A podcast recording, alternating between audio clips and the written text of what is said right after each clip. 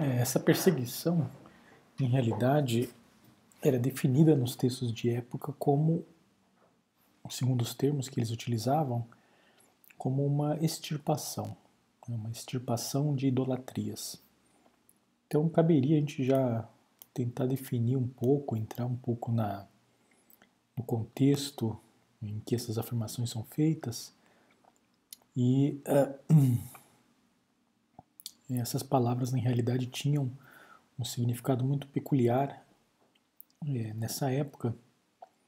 Então vale a pena a gente dar uma é, recorrida aqui nos, nos é, dicionários de época e tentar entender um pouco esses conceitos. Então um exercício importante que é, sugiro que vocês sempre façam quando trabalhem algum tema em um período anterior à Revolução Francesa? É, por conta da, da grande diferença de mentalidade que existe entre aquelas pessoas que viveram nesses períodos anteriores né, e o nosso período contemporâneo. Então, ainda que as línguas sejam próximas e as palavras tenham uma raiz latina, na, no contexto de época, realmente uh, o sentido que as pessoas davam a certos termos era muito distinto. Talvez o exemplo mais próximo que a gente poderia é, levantar seria o da palavra polícia. Então, se vocês buscarem nos dicionários mais antigos, é, do século XVIII, século XVII, o que, que era a palavra polícia naquele contexto, na língua portuguesa e na língua espanhola, vocês verão que quase sempre a palavra polícia vem definida como é, forma de governo, é uma forma de governar uma cidade, um um território e assim por diante. Não, não tem a identificação de polícia como uma força militar que vai vigiar a sociedade ou perseguir criminosos. Isso não, não, não é presente na, na mesma palavra naquele período. Então, é, para a língua espanhola, que é que corresponde ao território que a gente vai estudar na aula de hoje,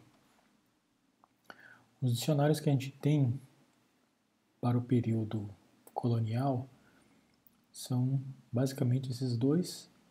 O dicionário do Covarrubias Orozco, Sebastião de Covarrubias Orozco, ele se chama Tesouro de la Língua Castelhana ou Espanhola. Existe para consulta na internet esse dicionário.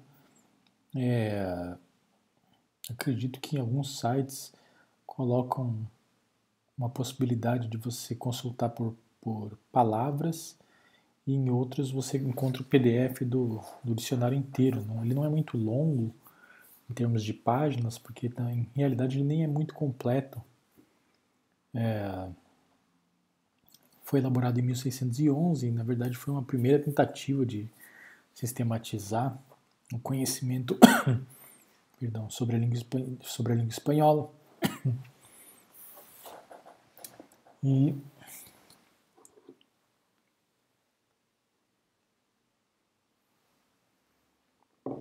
o outro. Então, não vou, nem, não vou nem colocar o link porque é fácil, vocês colocando aí o, o título no Google, com certeza aí entre as primeiras opções que aparecerem na busca no Google já vocês já vão ver o, o, os sites em que é, podem ser encontrados esses dicionários. O dicionário de autoridades, é, esse é o nome mais comum né, que é utilizado pelos especialistas para se referir a esse dicionário que se chama Dicionário da Língua Espanhola, ele foi produzido pela Real Academia Espanhola entre 1729 e 1739. É um dicionário mais completo, tem é, mais extenso, são, se não me engano, cinco volumes e também está disponibilizado na internet.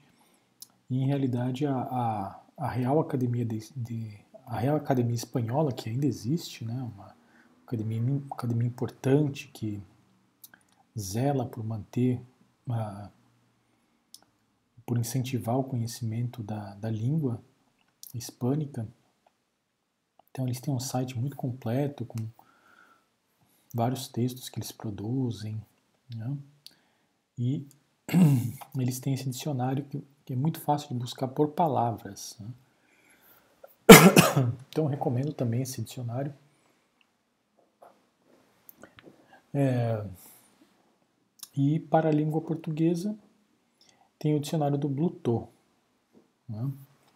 Vou até ver, tentar achar aqui, eu não tinha nem visto isso, mas uh, em qual site é, geralmente é colocado o dicionário do Bluetooth? Ele estava num site da, da Universidade de São Paulo, mas acredito que tinha sido desativado. Vamos ver aqui. O site do IEB. Uh, é, e o site da biblioteca da, da USP, da biblioteca, biblioteca Brasiliana da USP. Vocês vão encontrar. É.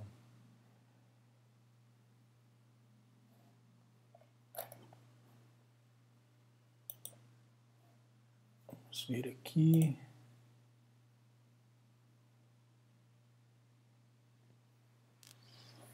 Inclusive, acredito que até que eles tiraram esse dicionário, viu? Ah, não, tá aqui ainda, mas você consegue baixar o dicionário todo. Eles tinham um sistema de busca que era bem parecido por Bom, até que permite a busca, é, eles permitem, permite a busca. Está no site da Biblioteca Brasiliana. É, o autor é Rafael, com PH. Bluteu, o Bluto, B-L-U-T-E-A-U. E o dicionário se chama Vocabulário Português e Latino. São oito volumes e foi publicado entre 1712 e 1728. Então, é, um outro, que é a Santíssima Trindade dos dicionários, né? para quem estuda período colonial, ou mesmo quem vai se aventurar a fazer um estudo de história moderna, de Portugal, da Espanha, ou mesmo do período medieval, é, são recursos é, fundamentais porque eles cristalizam esses sentidos dessas palavras no período anterior ao da da Revolução Francesa. Então, certo, certo aspecto semântico muito distinto do que temos hoje. Então, é o Covarrubias, o Dicionário da Real Academia Espanhola e o Blutot. Realmente é importante, mesmo que você estude ou o lado português ou o lado espanhol, está estudando o Brasil, ou América Espanhola, ou Espanha, ou Portugal, como são línguas, línguas muito próximas, e havia muito intercâmbio intelectual entre os dois países. é sempre importante cruzar né, e ver como a palavra era definida é, em um dicionário ou em outro. Né? Então, aqui. É, a palavra extirpar. Então, o Covarrubias é, utiliza, ele faz constar no dicionário, isso que é interessante, né, desse texto, porque ele consta aqui exatamente o sentido que a palavra tinha nos dias correntes em que ele, que ele escreveu. Então vamos ler aqui, que é bem, bem interessante o que ele, que ele escreve. Ele diz o seguinte, né? É, extirpar, arrancar pela raiz, e de uma vez as más plantas e ervas. então, em teoria, a palavra se, deveria se referir aqui ao, ao fato de, uh, enfim, alguém que cuida de um jardim e cuida de arrancar as ervas daninhas e assim por diante. Mas isso, é, com o exercício de metáfora, é aplicado a outras coisas que nada tem a ver com com jardinagem. Então, no mesmo, ainda continuando a definição, o Covarrubias, diz o seguinte: então é utilizada também a expressão extirpar heresias, que seria arrancar pela raiz tudo o que uh, as podem causar ou fomentar. Ou seja, tudo que pode causar e fomentar as heresias, castigando os hereges, vedando os livros suspeitos, etc. Como o fazem os ministros da Santa Inquisição, especialmente os senhores e padres que assistem nas inquisições e em seu conselho.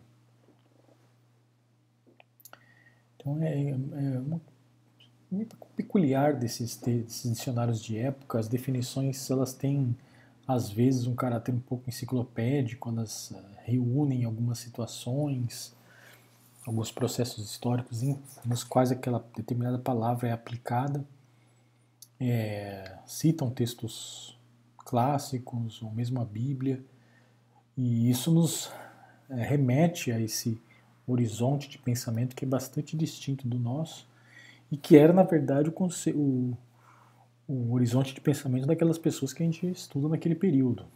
Então, é importantíssimo fazer esse exercício de tentar, pelo menos, trabalhar com as palavras, com os termos é, e com os sentidos que os próprios atores de um determinado período histórico utilizavam, e não tentar impor a um período é, longínquo conceitos contemporâneos.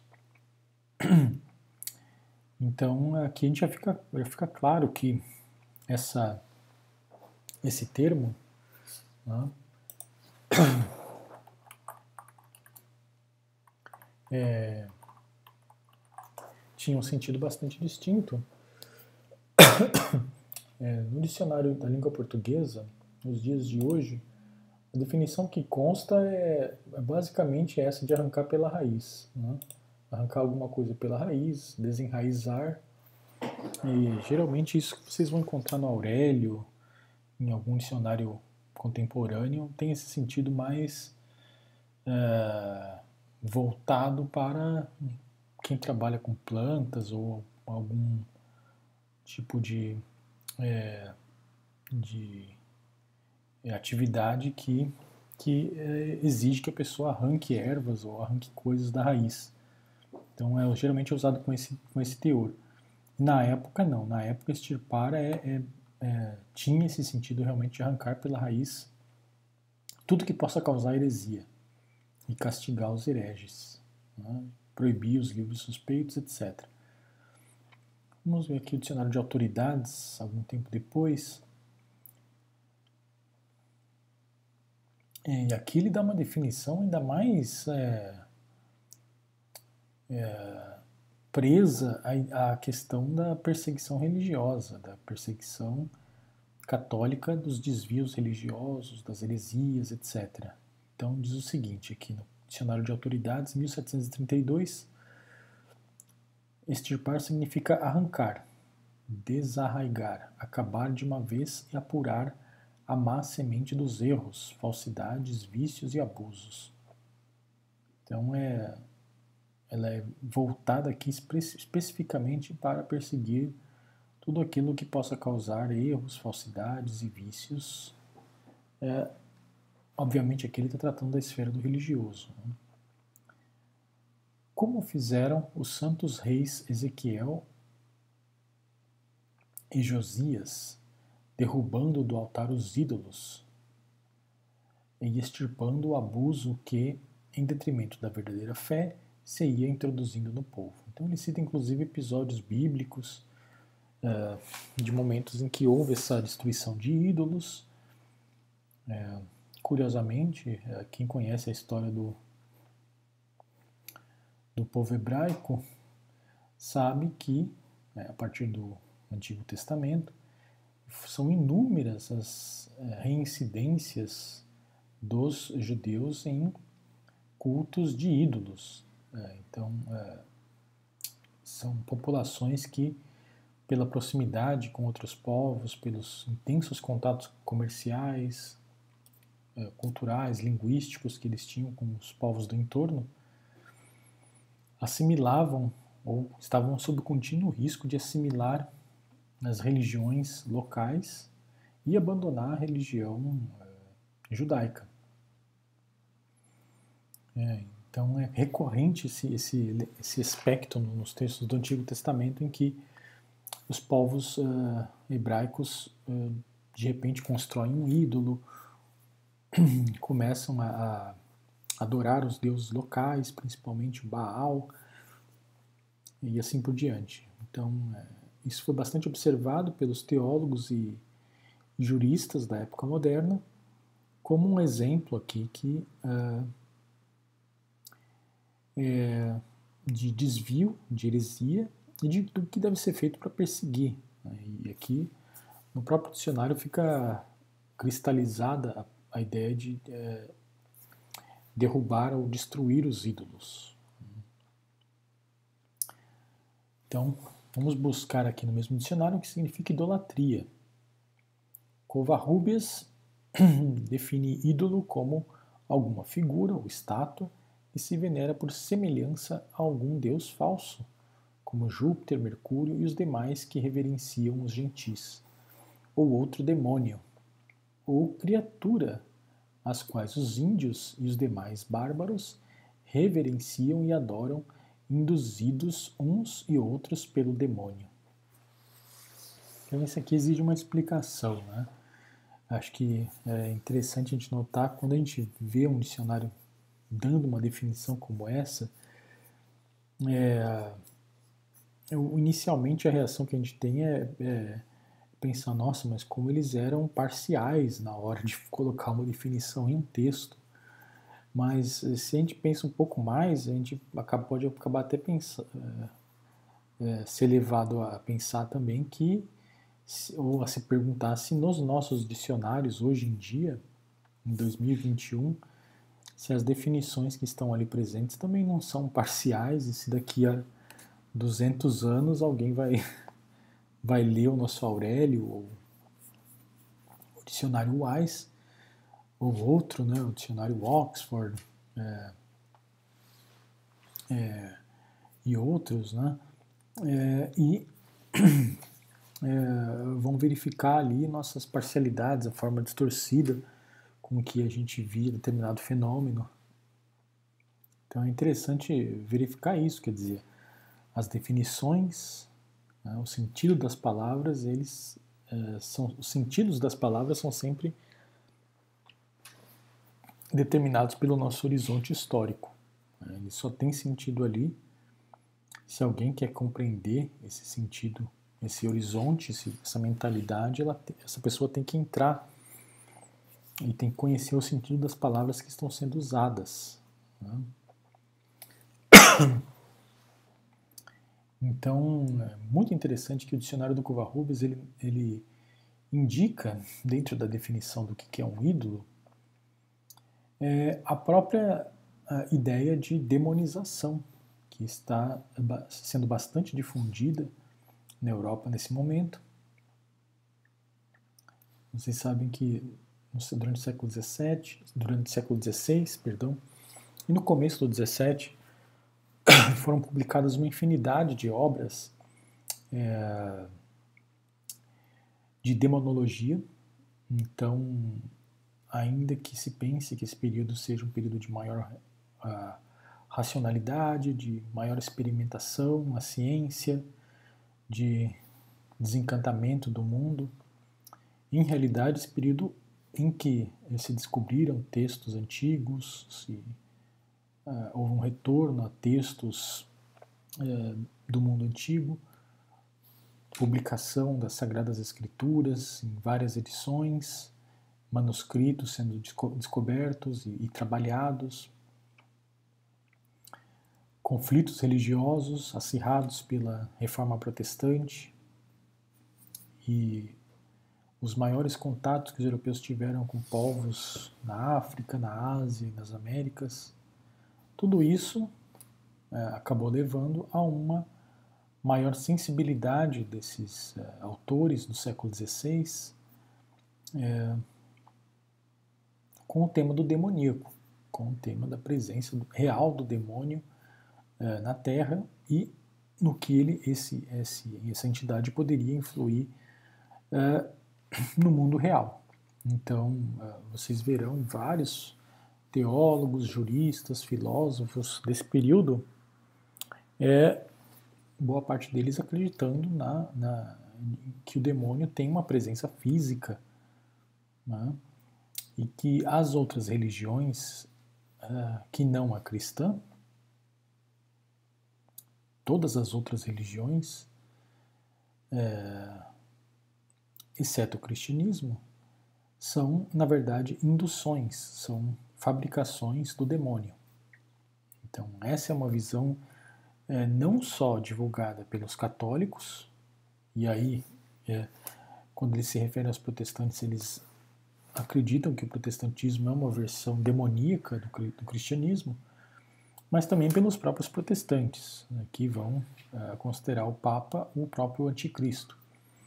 Isso realmente acirra, é, incentiva esse tipo de abordagem e a gente vê, inclusive, então, um lexicógrafo, né, uma pessoa que cujo trabalho é escrever dicionários aqui, como o Covarrubias, e ele uh, vai dizer no dicionário que os ídolos, ou seja, as estátuas que representam deuses de outras religiões, são induzidos pelo demônio. Né? Então, isso está cristalizado na forma como ele entende essas outras religiões. Tal é a abrangência do fenômeno da demonização de outras culturas no início da época moderna. Em 1734, o dicionário de autoridades ele dá uma definição um pouco mais contida desse, desse termo, que seria a adoração ou culto que os gentis dão às criações de Deus e às estátuas de seus falsos deuses.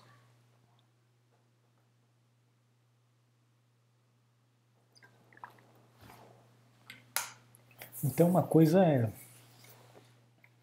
identificar os deuses dessas outras religiões como falsos. Isso já é previsível nessa época. Né? É, ainda que possa parecer, uh, possa estranhar a quem é, leia nos dias de hoje.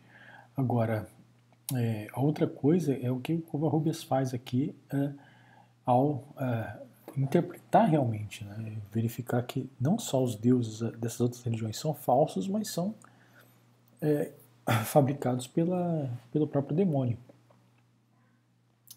Então, essa aqui é um, um pouco o contexto mental que a gente vai entrar, é, sem perceber então que havia uma profunda crença na realidade do demoníaco nessa sociedade pré-capitalista, pré-moderna, uh, e sem entender também que uh, extirpar, na visão deles, era combater essas outras religiões, combater o próprio demônio, dentro de uma visão milenarista da história, a gente não entende do que, que esse pessoal está falando. Né? Então, vamos adiante aqui. Então, vamos tratar um pouco aqui dos antecedentes da, da repressão religiosa. Né? Então, nas aulas anteriores, a gente já veio discutindo como no início, as primeiras décadas da, da evangelização no Novo Mundo, em geral predominou a visão dos franciscanos, uma visão é, apocalíptica é, do tempo histórico, segundo a qual, como já haviam sido descobertos praticamente todos os povos do mundo, na visão deles, dos franciscanos. Então, é, é, como também já estava bastante avançada a cristianização desses grupos, estava próximo ao fim do mundo.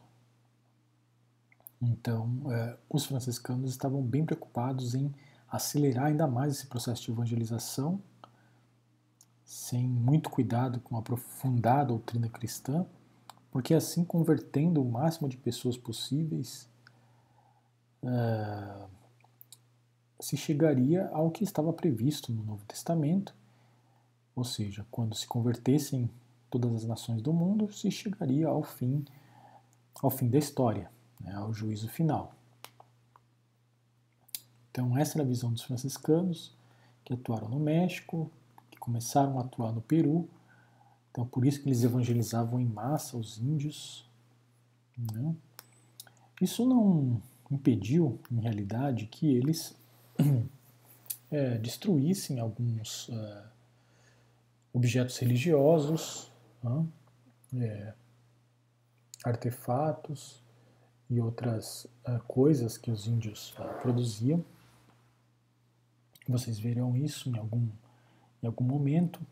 Né? O próprio arcebispo do México, Juan de Zumarga, entre 1530 e 1548, destruiu uma série de códices, é, promovendo uma enorme perda cultural naquela região. Ele destruiu aquelas pinturas dos astecas e mesmo também dos maias que retratavam a história deles. Né? Então, muito material foi perdido aí, os templos foram destruídos. É, em 1539 houve a execução desse Carlos Ometotzin, que era um cacique de Texcoco. Essa execução aqui ela também chamou bastante atenção uh, das autoridades espanholas, porque, enfim, sendo um índio, sendo um cacique, um sujeito importante ali da região de Texcoco, no México, uh, ele foi, na realidade, perseguido pela Inquisição e morto pela Inquisição na fogueira.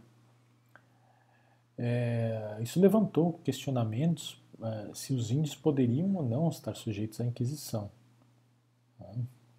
É, o, o aqui, ele foi perseguido exatamente por, por defender que os indígenas, antes da, da, chegada dos espanhóis, os indígenas que tiveram boa vida, né, é, não tinham ido para o inferno e que se o sujeito fosse bom, é, acreditasse na divindade, ainda que ele não uh, tivesse conhecimento da religião cristã, ele poderia se salvar na sua própria religião.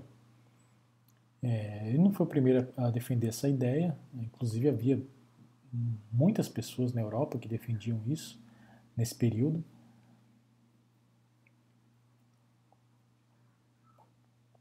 É, se vocês quiserem mais informação, tem um livro importantíssimo do Stuart Schwartz é, sobre exatamente esses indivíduos que defenderam essa ideia de que cada um poderia se salvar na sua própria religião e foram perseguidos pela Inquisição por conta disso. É, o livro se chama Cada um na sua, na sua lei. Cada um na sua lei do Stuart Schwartz, saiu pela Companhia das Letras há um tempo atrás. Seja como for, o Carlos Ometotzin foi morto por essa razão, o que levantou um grande questionamento sobre se os, se os índios está, estariam ou não é, sob a jurisdição da, da Inquisição. Logo depois, no Peru, entre 64 e 65, no século XVI, ainda, é, houve um movimento de chamado de Takiunkoi.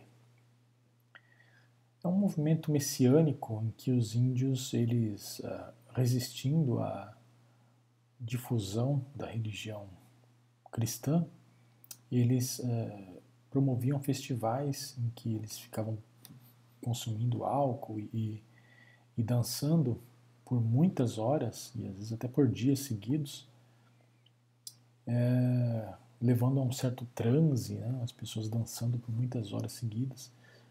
E isso foi visto pelas autoridades espanholas como algo é, que mereceria ser punido duramente. Então isso foi perseguido pelo, pelo Cristóbal de Albornoz é, entre 64 e 65. Depois, em 1571, o Tribunal do Santo Ofício uh, em México, no México, em Lima, foi, uh, foi uh, passou a funcionar nessas duas regiões, um tribunal no México e outro tribunal em Lima.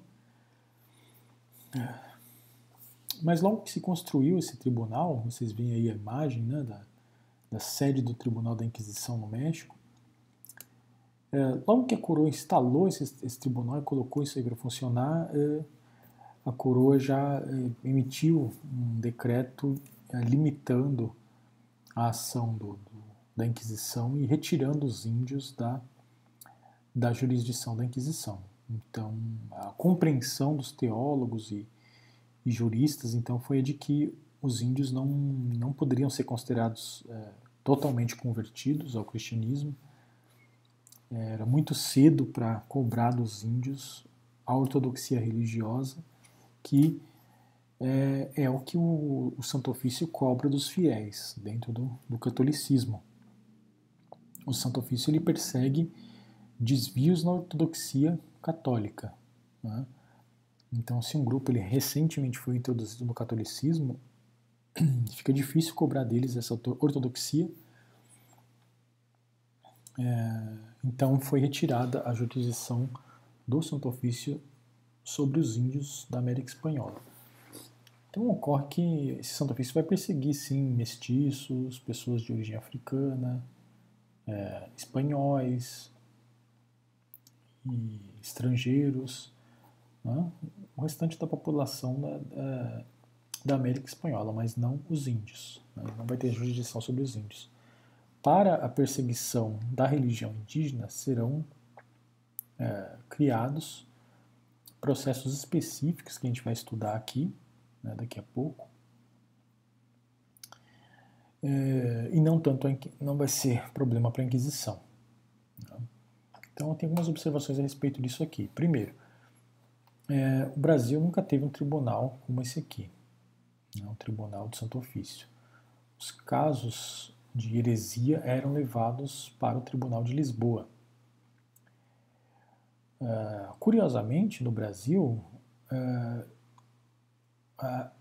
essa isenção que os teólogos espanhóis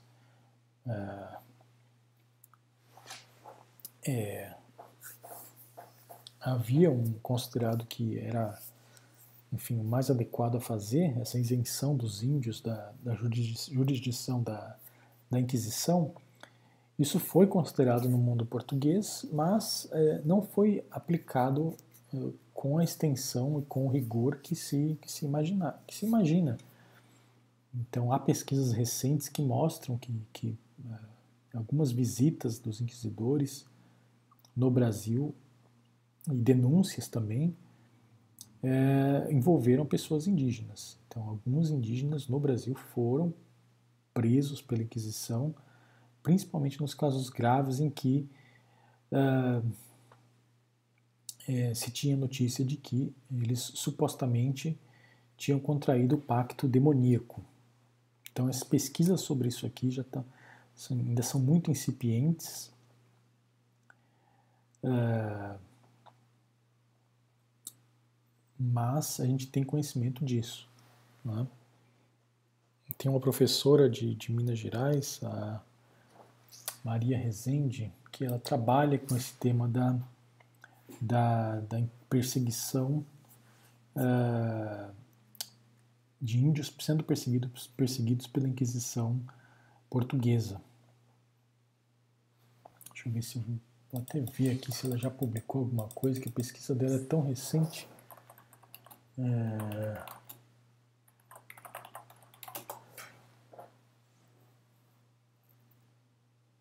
é ela, acredito que nem chegou a publicar ainda. Ela tem um trabalho. Ah, tem, tem já alguma coisa. Tem de 2016, ela tem uma. Uma. Não, che... não sei se ela chega a trabalhar com os indígenas aqui. Enfim, ela começou, é bem recente esse trabalho, que é um trabalho muito importante que ela vem fazendo na Torre do Tombo, que é o arquivo em Portugal sobre esse, esse que tem a documentação da Inquisição, né? é, ela tem trabalhado com essa documentação e tem achado casos de processos em que indígenas foram né, denunciados, investigados pela Inquisição. Então, se vocês quiserem anotar aí, depois vocês procurem ela se chama Maria Leônia é, Chaves de Rezende. Rezende com S. É, Não, falando em S aqui, eu escrevi perseguido com C aqui. Deve, não, acho que não pegou a, o corretor. Devo ter esquecido. Passou aqui, ó. Vocês me perdoem aí o, o, o lapso. Então, uma terceira observação que eu faria, que é que a gente já viu nas aulas anteriores, é sobre o fato de a Inquisição é, portuguesa perseguir os, os cristãos lá em Goa, lá na Índia. Então, esse é um, um fator interessante.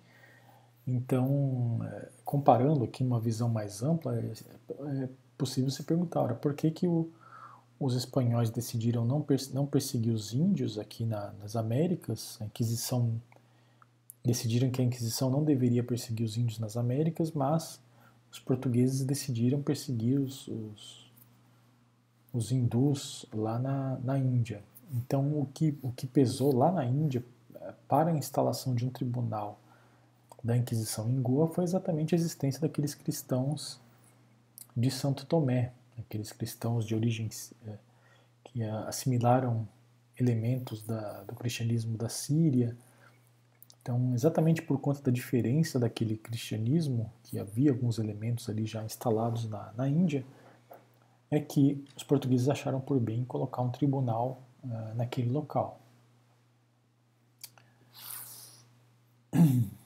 E finalmente aqui a partir do terceiro concílio limenho de 1582, 1583 foi uma reunião uh, dos religiosos, né, do, das ordens religiosas franciscanos, jesuítas, agustinianos, etc., e do clero secular então, é a terceira reunião geral aqui dos, da igreja no Peru, né? é, realizada entre 1582 e 1583. Ela tem impacto, um impacto bastante importante porque ela reflete as decisões do Concílio de Trento, né? E é, ela vai buscar uma maior ortodoxia na difusão do cristianismo nas Américas. Então não vai ser mais feito a maneira como fizeram os, os franciscanos. É, eles vão exigir um maior conhecimento, uma maior divulgação da doutrina cristã, com mais profundidade, com mais demora, é, e vão ser menos tolerantes com as adaptações. Então, isso vai ser feito nesse período. E uh, vai suceder também o que a gente chama aqui de demonização das huacas.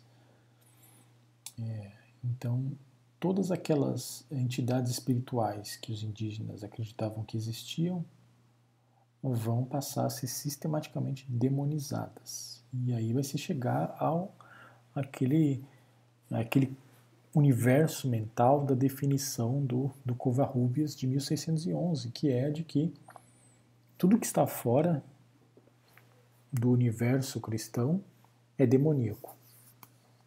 Então, é, isso, é assim que se constrói essa ideia. Isso aí não está totalmente dado no início do século XVI, mas no, começo do século XVII isso aí é, é tão é considerado um consenso tão amplo que é inclusive colocado no, no próprio dicionário. Então, vamos adiante.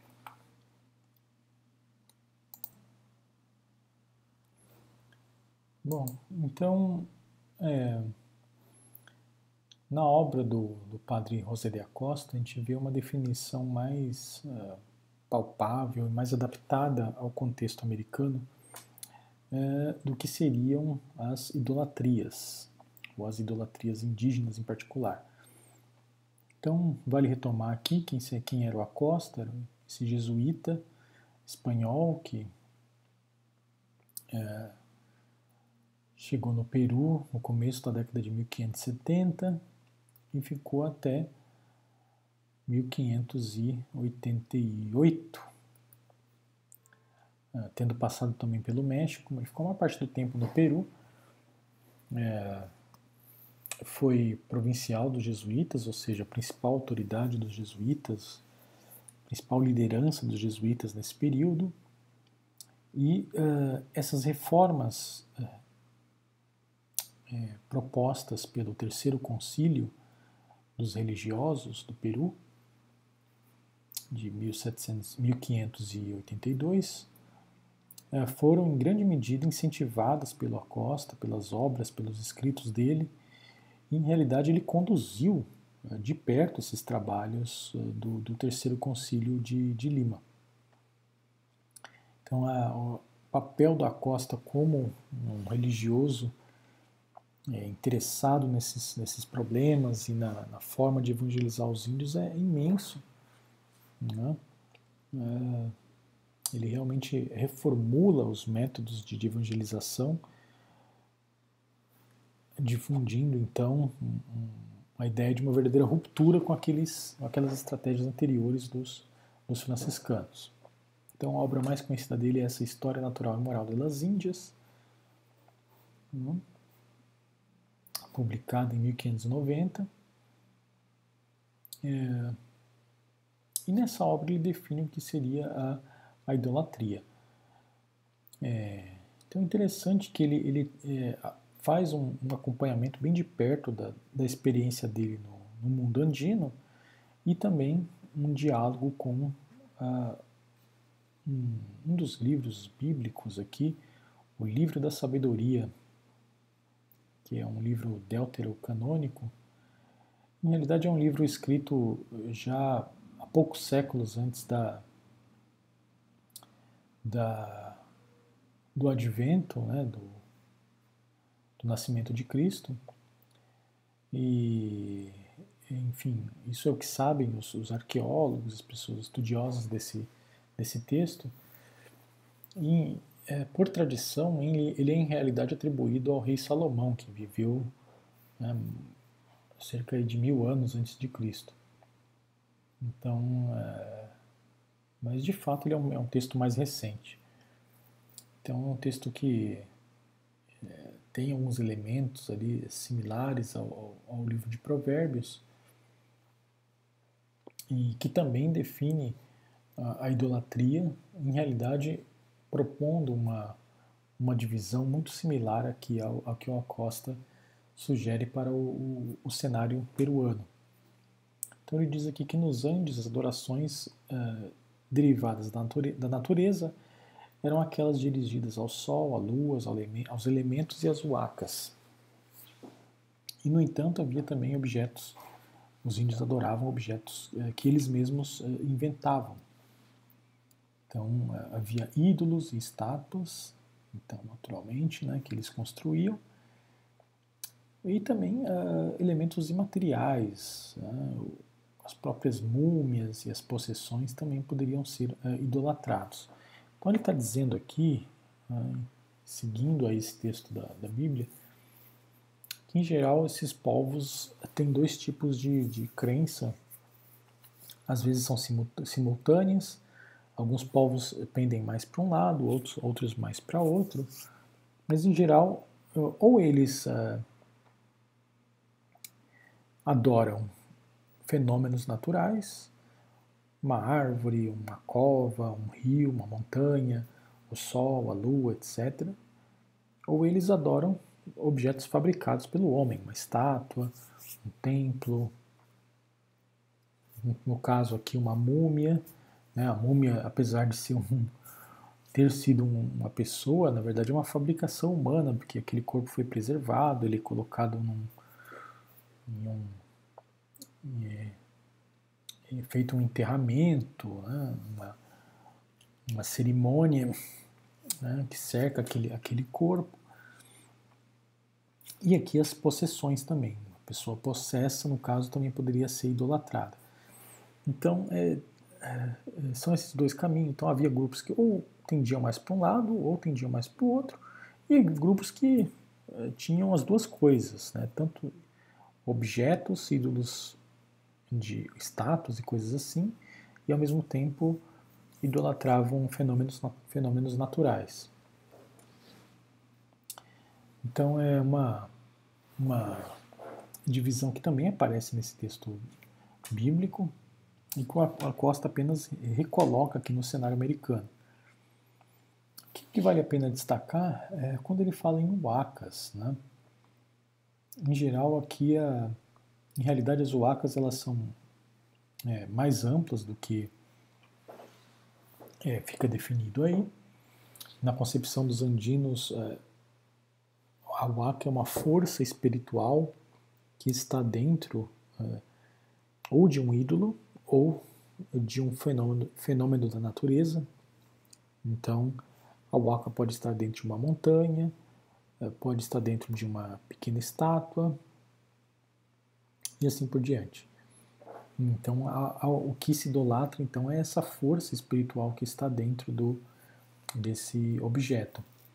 Mas a, a noção é, é um pouco distinta da noção de, de, de imagem dos católicos. Né? Então, esse é um, um, problema que foi logo identificado aí pelo, pelos padres, porque a Igreja Católica ela sempre, enfim, divulga essa ideia de que o que se idolatra, o que se cultua, perdão, né? o termo idolatria é um termo negativo. Né? Então, o que se cultua dentro do universo católico é, é em realidade, o, o, uh, o que a imagem representa. Né? O que a imagem representa. E não tanto a própria imagem em si. Né? A, a, imagem seria apenas um veículo para o que, uh, o que se vai uh, cultuar Uh, e que em realidade no, na visão católica não é nem mesmo santo. O santo ele é apenas um intermediário para o culto ao, à própria divindade, né? ao, ao, próprio Deus. Então, é, é, isso é bastante claro na doutrina católica, enfim. É, agora, não dá para transferir isso para esse tipo de, de culto, para esse tipo de, de religiosidade indígena, porque no caso dos indígenas, é, a waka, então, ela é uma força espiritual que está dentro da estátua, mas também na visão deles a própria estátua também é, é, é a expressão dessa força espiritual. Então, é, por exemplo, ocorre que se você é, queimar aquela estátua, destruir aquela estátua, né? Na visão dos indígenas, a força espiritual que estava ali também é destruída. Então, é, é isso que distingue uma waka de uma imagem é, católica. É, uma imagem católica, se o indivíduo quebra uma imagem da, de Nossa Senhora Aparecida, não, tá, não se quebra a, a esse intermediário, né? Essa, não se quebra a santa propriamente dita mas a imagem.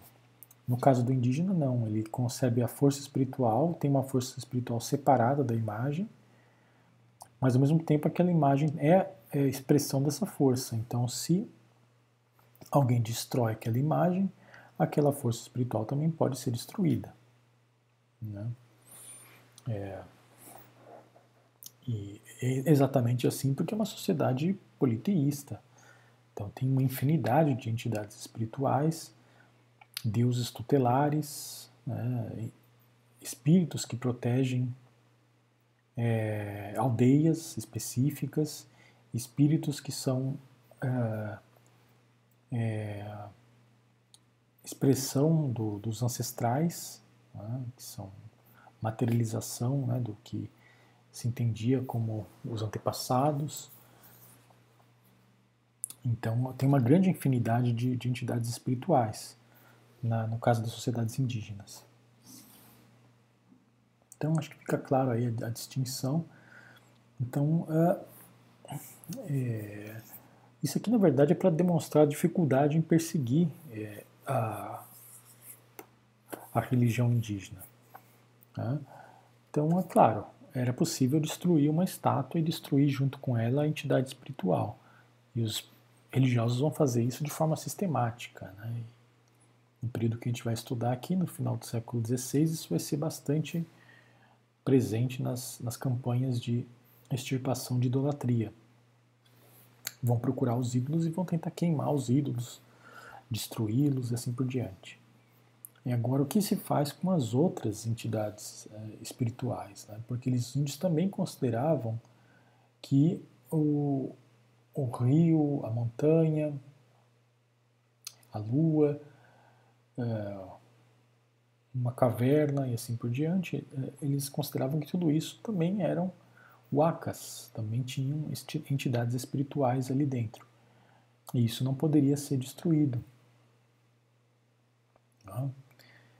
Nesse caso aqui, o que, os religiosos vão, o que os religiosos vão fazer é construir uma capela no lugar, dependendo do, da circulação de pessoas que tem ali.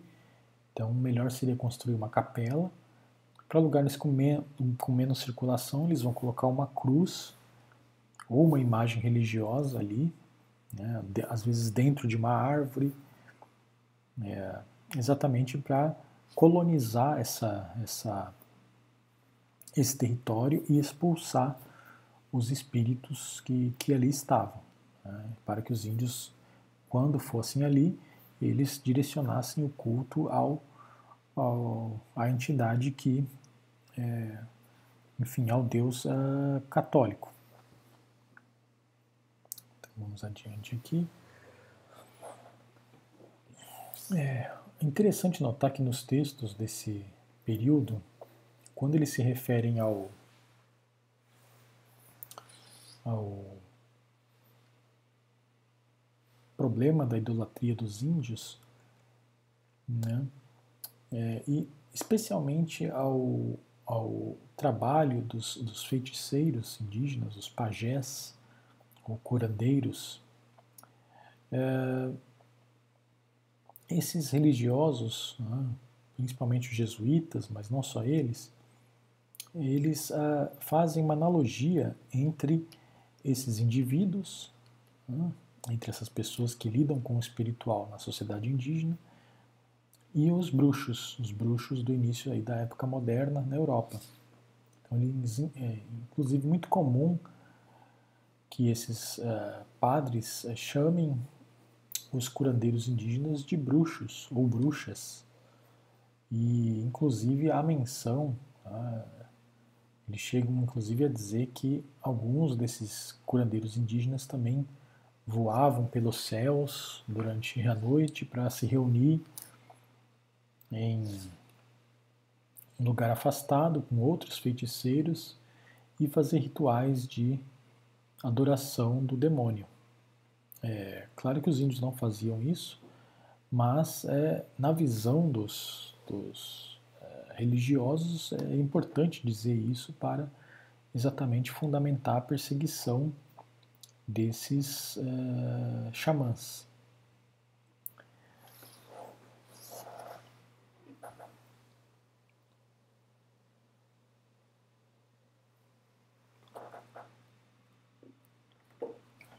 Os xamãs eles vão ser uh, muito perseguidos pelos religiosos em toda parte, em todas as partes aí das Américas.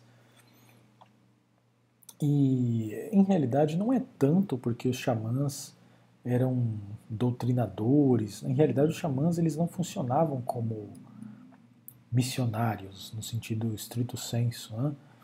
É, eles não não saíam pregando uma religião ou uma doutrina. O trabalho dos xamãs era mais, mais uh, contido né? em, em aspectos como realização de curas, é, realização de pre previsões de guerra ou de colheitas. Né? Então, tem esse papel da, da, das curas, da adivinhação, da redistribuição de é, artefatos ou objetos vindos do exterior, vindos de fora da comunidade. É, os xamãs eles são os primeiros ali a, a se, a se familiarizar com elementos novos, elementos de outras origens, aí principalmente plantas curativas, alguns alimentos, é, ou mesmo ferramentas e artefatos. Os xamãs eles são os primeiros a se interessar por esses elementos, ele assimila, eles assimilam esses elementos e redistribuem isso nas comunidades. Então eles têm esse papel também, e daí que eles tiram o poder e o último elemento são as, as, celebrações religiosas, em que o xamã conduz os transes e as comunicações que se faz com, com espíritos uh, do além. Tá?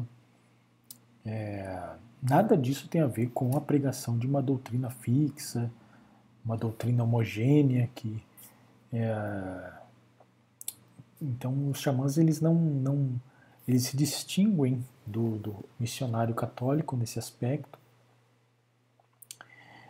é, mas é, eles foram vistos, né, por realizarem essas atividades, eles foram vistos dentro da ótica europeia da época, né, como pessoas muito similares aos bruxos, aos bruxos europeus, né, porque na Europa também, como já como se sabe, os bruxos faziam curas, uh, adivinhações, é, utilizavam artefatos estranhos ou objetos que não, não eram às vezes vinham de outras culturas ou de outros locais, plantas e outras coisas desse tipo, né? E também se apontava eh, em relação aos, aos, bruxos europeus que eles promoviam determinadas festividades determinadas orgias. Eh, o termo correto eh, que se utilizava na época eram os chamados sabates, são reuniões em que participam os bruxos e às vezes também não bruxos, e que, na visão dos europeus, era justamente para cultuar o demônio. Então é mais por essa similaridade entre o, o, o xamã e o bruxo europeu que é, essa perseguição ela ganha sentido. Né? Ela ganha sentido. Então isso por um lado. E por outro, é porque, em, em realidade, o xamã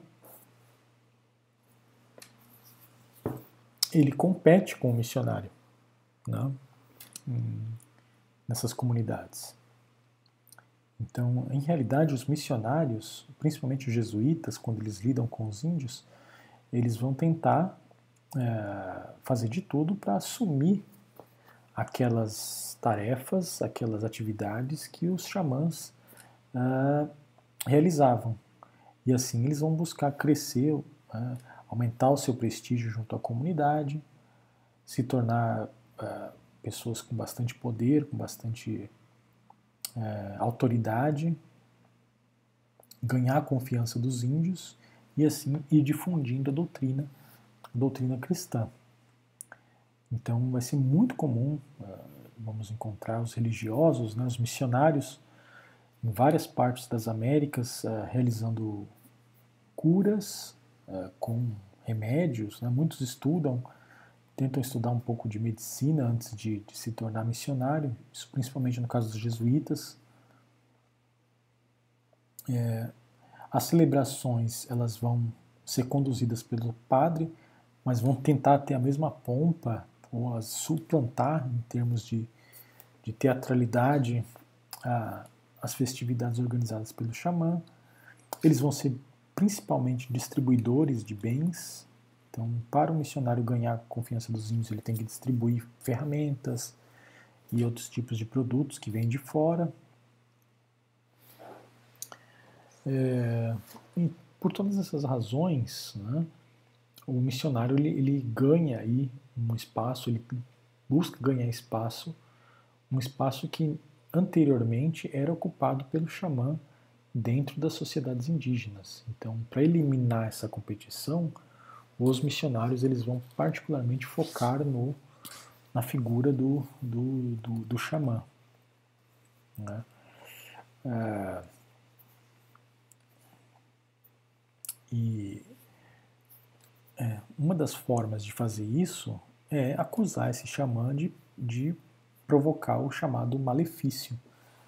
Né? Assim como na Europa é o pretexto mais utilizado para perseguir essas pessoas especialistas em atividades espirituais, o pretexto mais utilizado pela igreja e pelas autoridades políticas era, era uma acusação de que alguma pessoa tinha morrido por conta de um feitiço ou da atividade de, daquele bruxo. Assim também nas Américas os, os padres vão é, referendar essa ideia de que os xamãs provocaram a morte de alguém por conta de uma cura mal feita ou de um feitiço que eles jogaram naquela pessoa. E isso vai ser é, considerado um malefício e o xamã vai ser punido. Vai ser punido. As punições começam muito duras no século XVI, depois elas vão, de certa maneira, se convertendo em é, punições como desterro, principalmente. Né? É, é, vai ser a principal punição para, para os xamãs. Eles vão ser desterrados para viverem aí nas cidades espanholas, às vezes como, como servos permanentes do, do poder público, tá? uma posição muito próxima da, da escravidão. Ou em casos mais leves, eles são só simplesmente transferidos para longe da sua comunidade, para uma cidade bem distante, para que nunca mais eles voltem é, e não atrapalhem, atrapalhem o trabalho do, do, do missionário. É, então seriam esses os, os traços. Né? É claro que a questão do, do pacto demoníaco era presente né? é, na Europa. O que distinguia o, o bruxo era exatamente isso: a crença de que eles contraíam um pacto demoníaco, eles tinham um acordo com o demônio. É. Na América também vai ser a mesma coisa. Os missionários vão afirmar que os indígenas, os xamãs indígenas, eles fazem essas coisas, curas e adivinhações, etc., porque eles têm um pacto com, com o demônio. Então é, há essa similaridade Tá? É, coloquei aqui um, um, título que vocês, se quiserem depois, podem buscar mais referência nos principais tratados que é, existiram né, sobre o tema da, da bruxaria. É esse do Frei Martim de Castanhega, de 1529, se chama Tratado de las Supersticiones e Hechicerias. É um tratado que desenvolve essas ideias longamente, então ele foi muito lido, inclusive por pessoas que vieram aí para as Américas. Então não é surpreendente que esse tipo de mentalidade seja a que vai ser aplicada para aqui, eh, enfim, interpretar as religiões indígenas. Então vamos adiante. um exemplo palpável aqui do que eu acabei de falar. Né? Então esse jurista, esse aqui, esse Paulo de Ondegardo, Juan Paul, é, Paulo de Ondegardo, ele, ele era um jurista, funcionário da coroa que atuava no Peru em 1571 e ele redigiu um informe muito influente sobre o tema das religiões nativas e como persegui-las e, e destruí-las. Né? E esse informe foi muito, muito útil depois é, para a Igreja do Peru. Eles, inclusive, incluíram esse mesmo informe nos textos que é, foram publicados com os resultados do Terceiro Concílio de Lima, então, esses textos foram publicados em 1585 e ali eles colocaram uma proposta de um catecismo, uh, vocabulário para as línguas indígenas, o Quichua e o Aymara, catecismos em Quichua e Aymara, é, confessionário em Quichua e Aymara também. Tudo isso saiu como resultado desse, desse concílio. Então, uma, uma grande ênfase vai, vai ocorrer a partir desse período nessas esferas, né? conhecer as línguas indígenas, pregar nas línguas indígenas com aquele catecismo e uh, cuidar especialmente da, da confissão. Então, esses confessionários são, em realidade, é, questionários né, de várias páginas ali, tocando vários temas, e tudo que o padre deveria perguntar para o índio na hora que o índio fosse se confessar. Então, o roteiro dessas perguntas também foi dado né, em 1585 uh, na documentação desse, desse terceiro concílio, eles aprovaram ali os textos padrão para cada uma dessas, dessas atividades.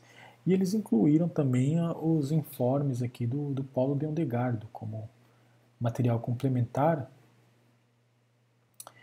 E, e esse texto do Paulo de Ondegardo, na verdade, é um texto que ensina como identificar é, idolatrias indígenas. Né? Como identificar se os índios não estavam escondendo ali os seus ídolos, não estavam praticando a sua antiga religião é, às escondidas e no espaço público se apresentando como, como cristãos.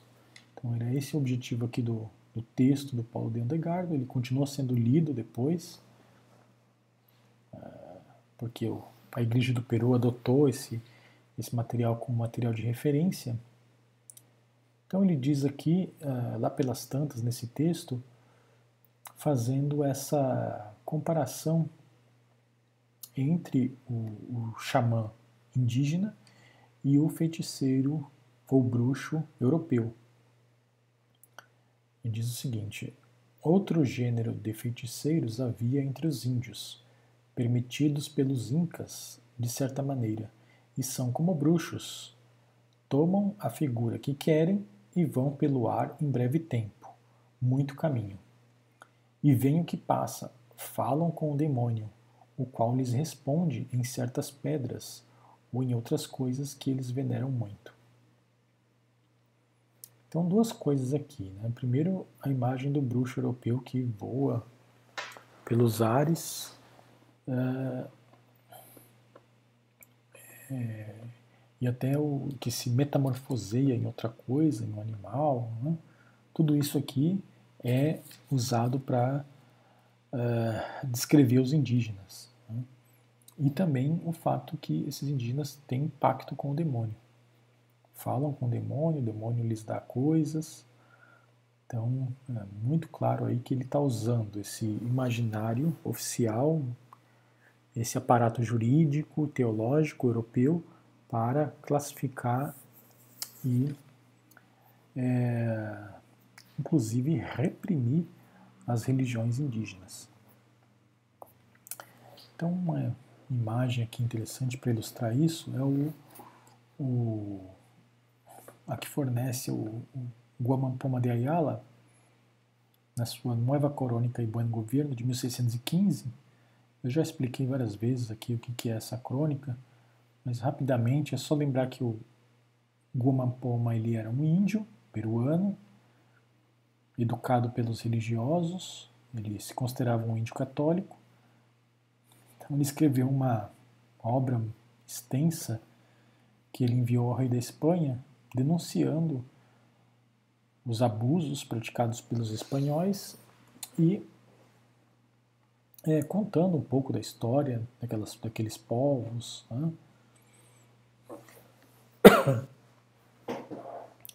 Só um rápido parênteses aqui antes de, de entrar na, na, discussão da imagem. Vocês se colocarem o nome do Gomampoma de Ayala no Google, vocês verão que tem uma polêmica correndo já há alguns anos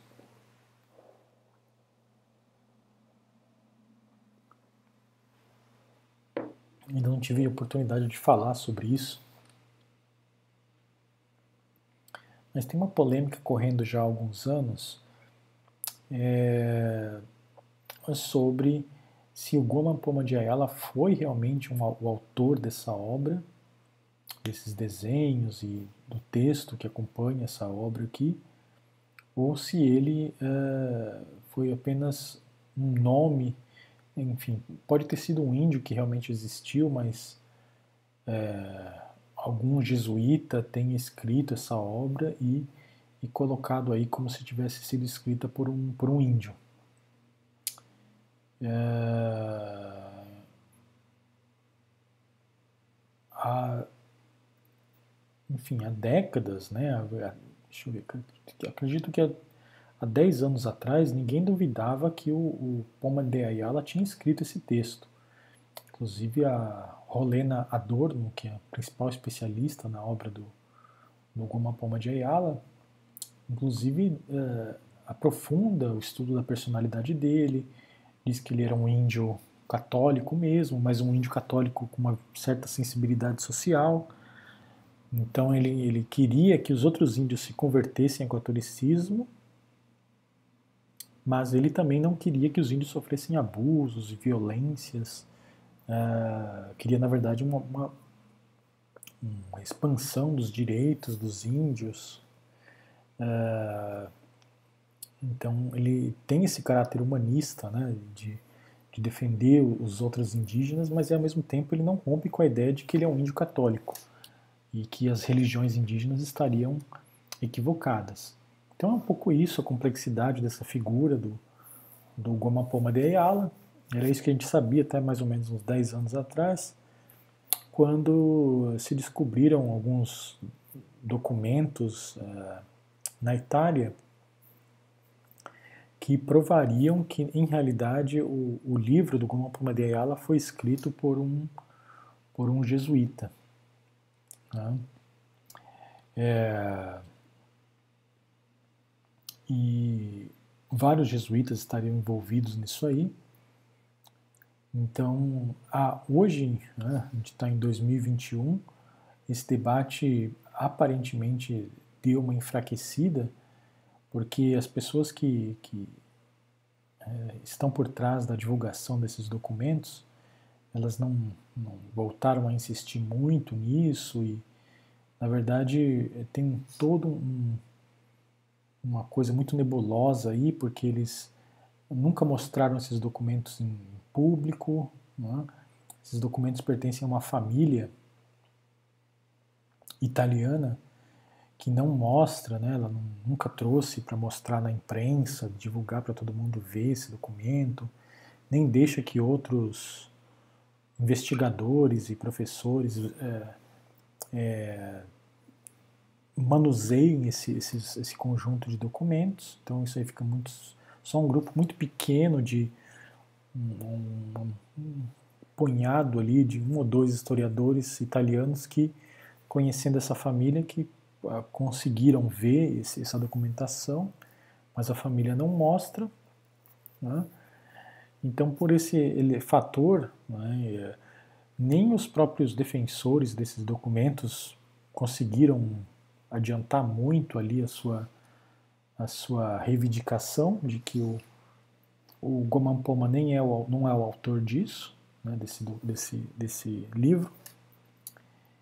E, então eles não conseguiram ir muito além, causar muito mais polêmica, porque não, não conseguiram, não trouxeram ali a materialidade da. É, esse documento ainda continua muito secreto. Né? E por outro lado, os que não acreditam que esse esses documentos são verdadeiros, então alguns historiadores inclusive acreditam que são fraudulentos, que foram escritos muito depois.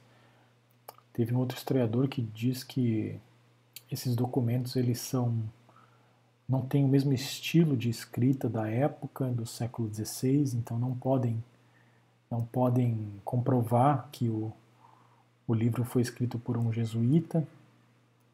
Então, na realidade, são, é, um, é um informe que diz que o verdadeiro autor não é o Gomampoma, mas é um, um outro é um padre. Né? Então, é, é, muita gente ainda não foi convencida por isso e continua acreditando que o, o índio aqui, o Gomampoma, foi o autor desse, desse, desse texto. Então, só para vocês terem uma ideia e visualizar, esse aqui, esses são os três tomos. Né? Então a obra do Guamapoma de Ayala, Nueva Corônica e Buen Gobierno, terminada em 1615. É, o manuscrito está na, na Dinamarca e é, existem várias edições já em, impressas aí durante o século XX. Essa aqui é da editora do Fundo de Cultura Econômica do México então, são três grossos volumes. Então, essa é a obra. É, ela é longa porque ela é intercalada, tem vários desenhos e, e texto. Então, a gente pensava aí até uh, pouco mais de 10 anos atrás, o consenso era de que o Guama Poma havia escrito essa obra. Então, a partir de 95, se eu não me engano, começou a, a, essa difusão desses de que existem alguns documentos na Itália que dizem que, em realidade, um, jesuíta, um jesuíta mestiço, um chamado Blas Varela, foi quem escreveu esse, texto e colocou o nome do, do índio Goma Poma de Ayala para não ter problemas com, com a Inquisição e nada disso. É, esses documentos eles estão na casa de uma família italiana chamada Mitinelli. Mitinelli, com dois Cs. Mitinelli, dois Cs e dois Ls. Mitinelli. Então, uh, há muita dúvida sobre isso. Até, o que, até onde eu sei, a Rolena Adorno, que é a principal especialista no Goma Poma de Ala, não, não aceita esses documentos como, como legítimos e tampouco os próprios autores que, que defenderam que foi escrito pelo jesuíta também insistiram muito porque não não puderam apresentar o documento, não trouxeram o documento, a, não divulgaram para outros especialistas visitarem e, e consultarem essa documentação. Então a gente continua dizendo que Guman Poma é o, é o autor. Então isso tem uma importância enorme né, para o nosso debate aqui, porque é, isso, dependendo aqui da, de quem está certo, dá uma direção completamente distinta para o material que a gente vai analisar. Então a análise que eu faço é ainda sustentada com a tradição aí dos, dos historiadores que sempre afirmaram que o, o índio Guamampoma foi quem pintou aqui essas imagens e e escreveu o texto.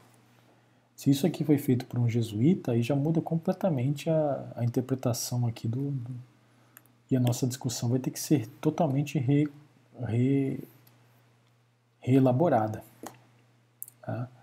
Seja como for, por exemplo, tá? uma imagem como essa aqui, que são os feiticeiros indígenas. Então, dentro dessa, dessa concepção, o índio Guamampoma, né, eles, enfim, foi educado ali desde adolescente, teve, recebeu instrução, né? era uma espécie de índio coroinha dos, dos religiosos, aí ele foi bastante bem educado na cultura espanhola, então nunca abandonou também o conhecimento da língua nativa, do quichua, então ele, conhecendo a realidade indígena e e aos códigos culturais espanhóis, ele escreve esse texto. Então ele diz aqui que os feiticeiros, né, segundo essa imagem, são é, aqui, ó, ele coloca um aqui é o hechiceiro de fuego e aqui tem um índio conversando com um demônio, né? é, um índio com um cajado conversando com um demônio é, diante de uma fogueira. Dá para ver aqui claramente no centro da imagem. Acima, uh, temos aqui um feiticeiro de sonho. Hechiceiro de sonho. É um feiticeiro que aparece, um feiticeiro que está sonhando e que tem uma visão no seu sonho é, incentivada ou é, incutida pelo demônio. Aqui tem um demônio aqui entrando na, no índio enquanto ele está dormindo. E mais abaixo é, vocês têm aqui o hechiceiro, eti, eti, hechiceiro que chupa.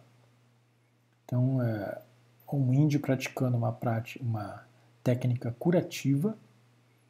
Então, é um pajé aqui, curandeiro, curando uma pessoa que está doente. E a técnica que esses pajés usavam era, enfim, bastante padronizada. Né?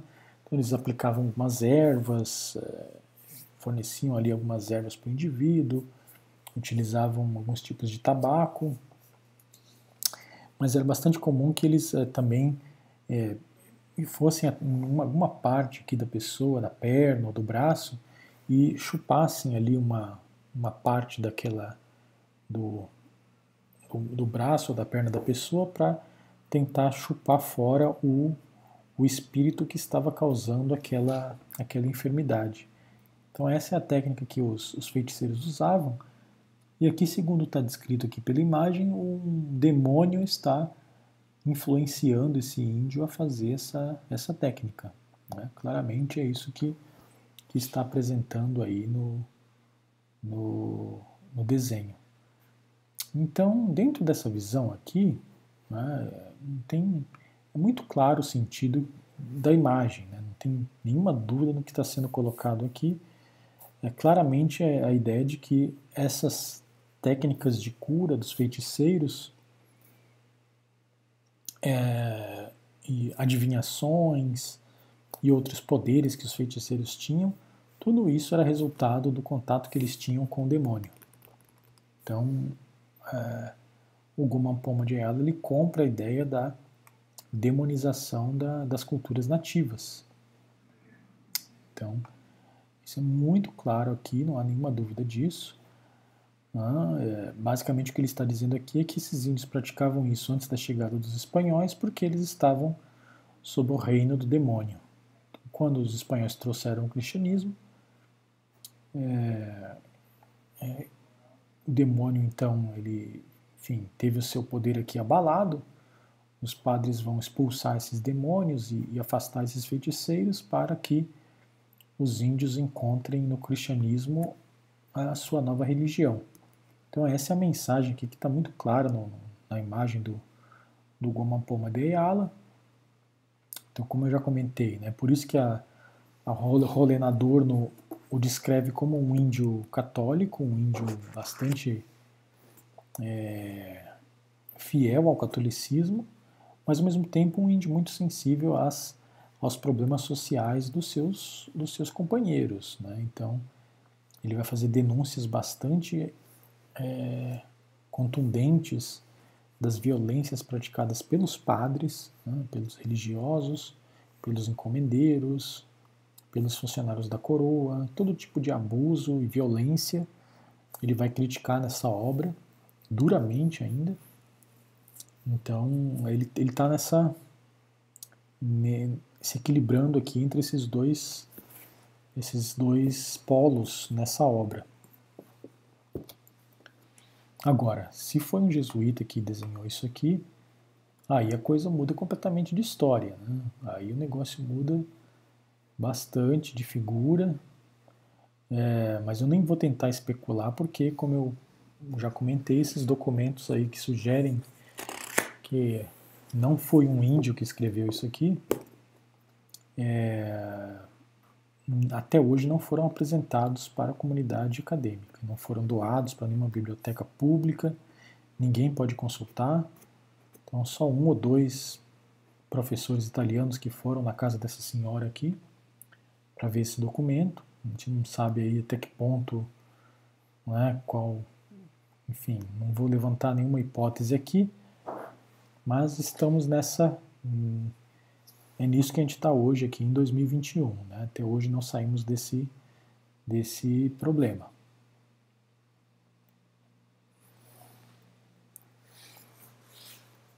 Então, durante o século XVII, depois dessas reformulações, a proposta do Acosta, do Terceiro Concílio Limenho e é, o impacto do Concílio de Trento nas Américas, uma nova busca pela ortodoxia, uma visão mais concreta do que são idolatrias indígenas, uma preocupação com evangelizar os índios é, com mais cuidado. Então tudo isso levou a uma nova noção de idolatria que vai é, ser a que vai ser a mais utilizada no século XVII. Então, uh, antes, a idolatria ela era mais pensada pelos padres como algo que ficava nos templos, nos sacrifícios, uh, nos grandes eventos públicos da religião indígena. Então, é, os padres perseguiram isso inicialmente, é, mas como isso já desapareceu no final do século XVI, então eles vão é, partir para outras outros elementos, vão considerar, vão tornar mais abrangente a ideia de, de idolatria. E é isso um pouco que a obra do Acosta faz, ao fazer essa distinção entre idolatrias é, da, da natureza e idolatrias de objetos criados pelo homem. Então a idolatria era entendida agora como uma doutrina ensinada por mestres. Né? Então esses xamãs eles vão ser perseguidos como se fossem bruxos, como se fossem doutrinadores, o que não correspondia à realidade. Uh, o terceiro concílio mexicano de 1585 ele definiu os índios idólatras como apóstatas. Né? É... E nesse sentido, o que vai ser perseguido agora, as, em, muitos, em muitos casos, não é só o, a realização de práticas indígenas antigas, é isso que é extremamente importante. Mas toda vez que os indígenas começassem a praticar algo católico, às escondidas ou sem autorização do padre, ou fora dos parâmetros que a igreja considerava adequado, eles também vão ser considerados idólatras e vão ser perseguidos. Então, esse é, um, é, um, é o deslizamento, é a, a maior abrangência que o termo idolatria assume nesse período aqui. É, então, uh, por exemplo, em alguns momentos, em algumas regiões, a partir do século XVII, nós veremos índios que se consideravam católicos, que de repente, é, é, em algum momento, né, é, eles precisam se confessar, por exemplo. Aí, em vez de eles se confessarem para o padre, eles vão para a floresta e se confessam para um, um feiticeiro ou para um outro índio. Então, essa, esse tipo de interpretação que não cabia dentro da religião católica é o que vai ser também perseguido agora. Então, é esse tipo de ortodoxia que vai ser exigida dos índios a partir desse momento.